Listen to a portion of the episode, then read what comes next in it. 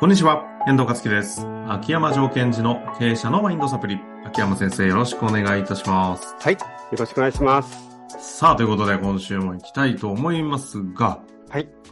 今日はですね、えー、2C 向けのビジネスをされている方からのご質問ということで、はい、はい。行きたいと思いますよ。早速紹介させてください。えー、2C 向けのビジネスをしております。年間のスケジュール化を仕組みとして行えていません。毎回その場の思いつきで企画をしたり、集客をしたりしている現状です。これまで何度もやろうと思ってきましたが、挫折してしまい、やろうとするとディテールにこだわりすぎてしまい、仕組みとして駆動しません。何か良いアイデア、方法はありませんでしょうかなるほど。通信向けてな、な、何、何なんですかねうん。何かをお客さんに、こう、販売してるところですよね。企画会社じゃないですよね、うん、イベントの。そうですね。イベントの企画会社でスケジュール化してなかったらまずいですもんね。はい。なんすか、飲食とか飲食とか、そうですね。企画、イベントをする。例えば私とかの前、クリーニング屋さんとか。クリーニング屋さんってイベントあるんですかあ、イベントやるじゃないですか。あ、何パーセントとかね。そうそうそう、あのチケットで何曜日が安いとか。はいはいはい。決まってないクリーニング屋さんにちょっと腹、苛立ってる田舎のお母さんとかちょっと見たことありますけど、あそこいつ安くなるかわかんないのよ、みたいな。あ、そうね、そうね、そうね。あと私、あの、ダイビングの時もイベントやってましたけど、しょっちゅう。ああ、そうね、そうですよね。あれって何やっぱ決めるんですか一応年間スケジュール決めて。繁忙期とか。そうですね。書き入れ時とかね。うんうん。だってそこに向けて、あれでしょ思いっきりマーケティングもかけるわけですよね。かなり注力してきますね。うん、ですよね。だそれって何かっていうと、そこに、要するに問題があるわけですよ。お客さんがすごい少ないとか。うんうんうん。あとは逆に、夏お客さんたくさん沖縄に来るから、なんとか自分とかとこに来てもらおうみたいなところで、やっぱりそのイベント打つ理由があるんですよね。それはそうですね。。うんうんうんうん。まあ、というところだと思うんですというところを踏まえて。うん。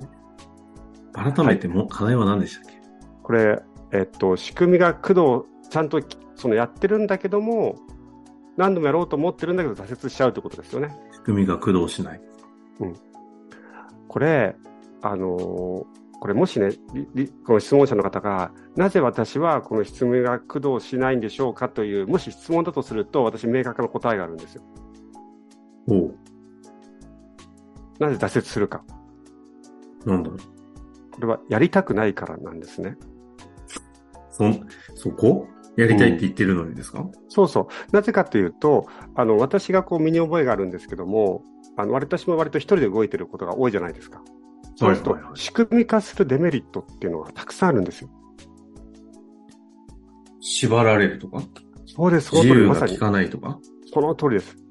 その通りでいいんですね。本当、そもそも仕組み化するメリットっていうのは、やることが明確になるとか、すぐに取り組めるとか、あとは勝手に進むイメージってあるじゃないですか、仕組み化って。うんうん、ただ、そうなんですけども、じゃあデメリットは何かというと、まず自分のペースでできなくなる。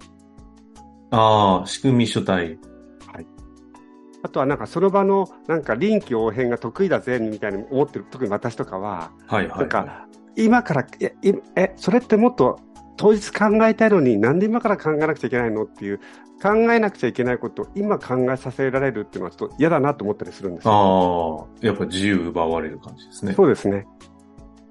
で、だその部分がきちんと自分の中でこうデメリットって分かってて、なんかそう、仕組み化のメリットばかりに意識がいっちゃうと、実はそれを回した時のデメリットにこう面食らってしまうというかね、ああ、めんどくさいなとか。それがなんとなく分かってる、うん、っていうことですか、無意識で。分かってるし、この方の場合、毎回やったわけじゃないですか。挫折しちゃったということは。そうですね、毎回挫折してる、うんで、よく私、あの、社長さんに、ペケペケの仕組み化を入れたいんですっていう、例えば人事制度の仕組みとか、何々の仕組みを入れたいんですっていう相談をされるんですよね。、うんうんうんで、その時にメリット、それを得ること、やることで得れることは何ですかって確認をしてから、それを入れることで、あなたが失うことは何ですかってことを聞いてるんですよ。ほうほうほう。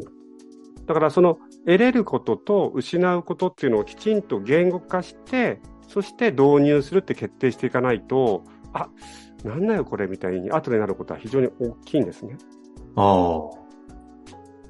なぜやると、やりたいのかと、得られるものと、そうですそれね。によって失うもの。失うもの。うん。で、その2つを見たときに、組織の目的とか目標を見たときに、その得れるものと失うもの、これ両方とも受け入れていくっていう必要があるんですね。なるほど。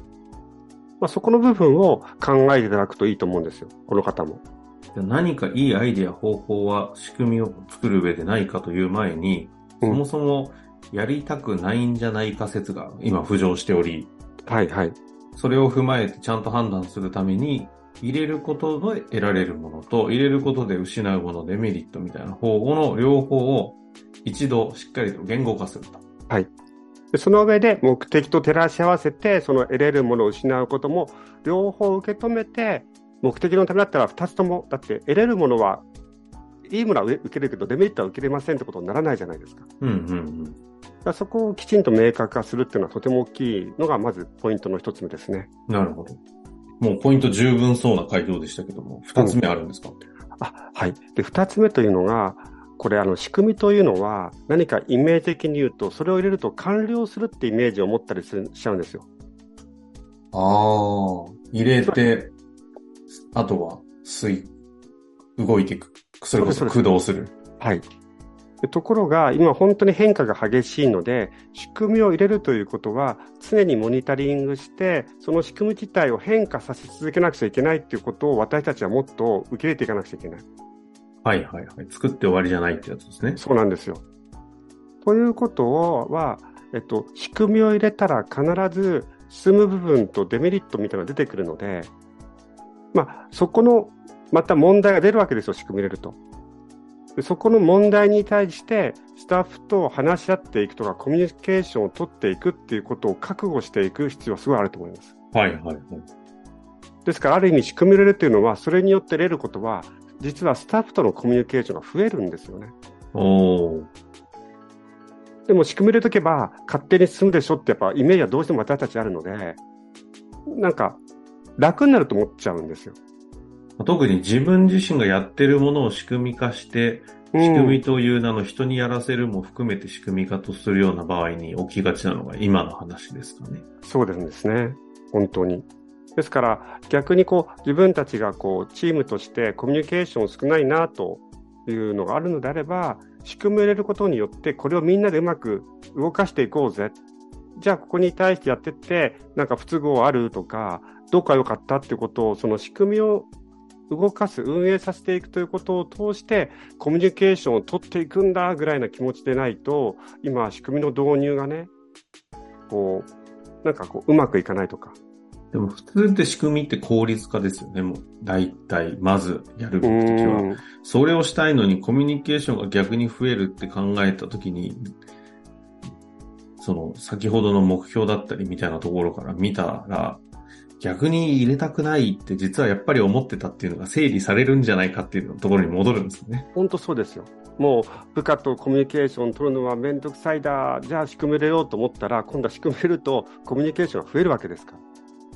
もしか、仕組み入れてコミュニケーションしなかったら、実はその私の見えないところで、現場がすごい不満が溜まっていくという仕組み作りになっちゃうとかね。なるほど。これはそうすると、もうまさにあの、この方のご質問者の方の一旦整理としては、まあ、なんで入れたいのかのメリット損、と損の部分を両方ちゃんと言語化すると。そうですね。で、秋山城賢治の予測は、きっと入れたくないんじゃないってことに気づくんじゃないかっていう想定があるんですかね。で、それはこの方も言ってるんだけども、やろうとすることをディテールにこだわりすぎてしまうという、これ私もそうなんですが、ディテールにこ,、こだわりすぎるということは、ちょっと言い換えるとですよ、自分の筋書き通りにやりたいんですよ。ああ、自分がやりたいようにやりたいと。うんうん。ところが、私なんかもこう仕組み入れると、私の気持ちよりも、決められたことを決められたようにやんなくちゃいけないっていうところがちょっとあるので、最初は抵抗感ありましたよね。はいはいはい。確かに結構こだわる気質はお持ちですもんね。うん、つまりね、自分のやり方が一番いいと思いすぎちゃってるから、ああ、うん、自分のやり方だとうまくいくと思いすぎちゃってたんですよ。なるほど。じゃあ、こそっか、今回ね、じゃあこのスケジュール化がうまく仕組み化していこうとすると、うんご本人がされるのか、誰かにややらせるような形になるかも大きな焦点になってくるんですかね。本当そうです。でも私の場合はその仕組みを入れて、えっと、その仕組みに動かされることによって得たメリットも大きいですけどね。